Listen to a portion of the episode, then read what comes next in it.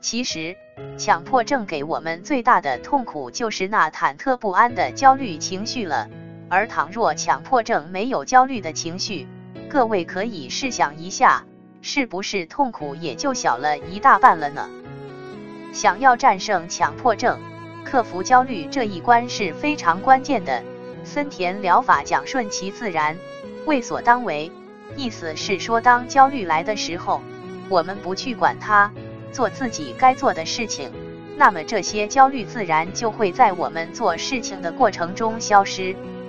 道理很简单，但很多患者朋友在实施的过程中，却常常是举步维艰的。这里主要来自两个方面的阻碍：一是不明白为什么不去管焦虑，焦虑就会自然消失；二就是认为焦虑对自己的影响很大。会使自己什么事情都做不好。下面我就将这两点阐述一下，以消除大家疑虑。第一，为什么不去管焦虑，反倒会使焦虑下降和消失呢？这里有两个道理在里面。首先就是我们人情绪发展规律是一个发生、高潮、消失的过程，并且是一个自然的过程。它是不需要我们人为控制的，焦虑来了，自然也会随之消失，就如同日升日落一样。而倘若你不接受焦虑，非要迅速的把焦虑克制下去，这就是违反了自然的规律。所以不但焦虑无法消失，并且只会越来越焦虑，因为你在对抗自然。就好比一个人只想要阳光明媚的白天。而不想要夜晚一样，结果必然是自讨苦吃。其实说到底，强迫症患者朋友之所以如此焦虑，并不是焦虑不愿意离开你，而是你死抓住焦虑不放。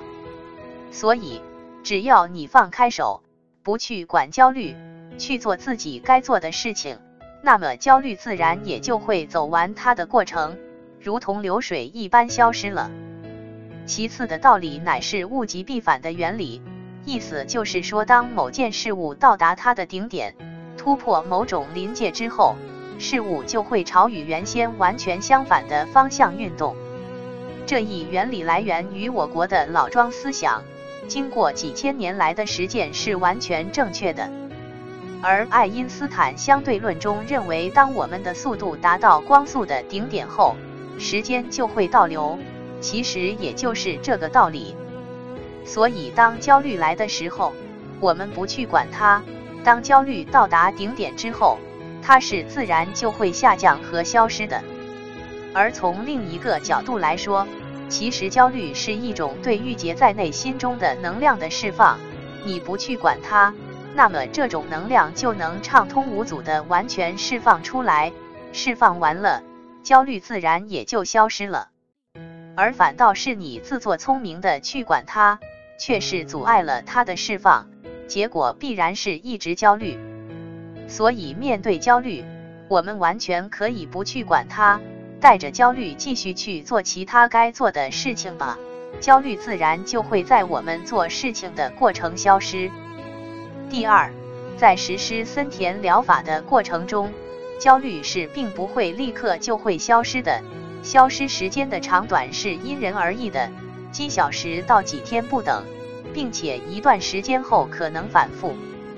在这个过程中，很多的患者朋友都会对我说：“焦虑太痛苦了，使我什么事情都做不好。”这时我会反问道：“谁说焦虑了，我们就不能做事情了？这是你自己的自我设限，是错误的认识。科学的研究证明。”适当的焦虑可以使大脑兴奋，使注意力集中，反倒有助于我们把事情做得更好。你以前之所以如此，是因为你自己把所有的注意力都放在对抗焦虑上，所以做事情时心不在焉，当然就做不好事情。这时，他们却又会说害怕焦虑会对自己产生不良的后果，而我则会说，关于这一点。你比我还有发言权。你患强迫这么多年，也焦虑了这么多年，焦虑之后到底是什么？难道你自己没有体会吗？他们的回答是：焦虑之后好像就是反复焦虑，焦虑的后果就是反复焦虑。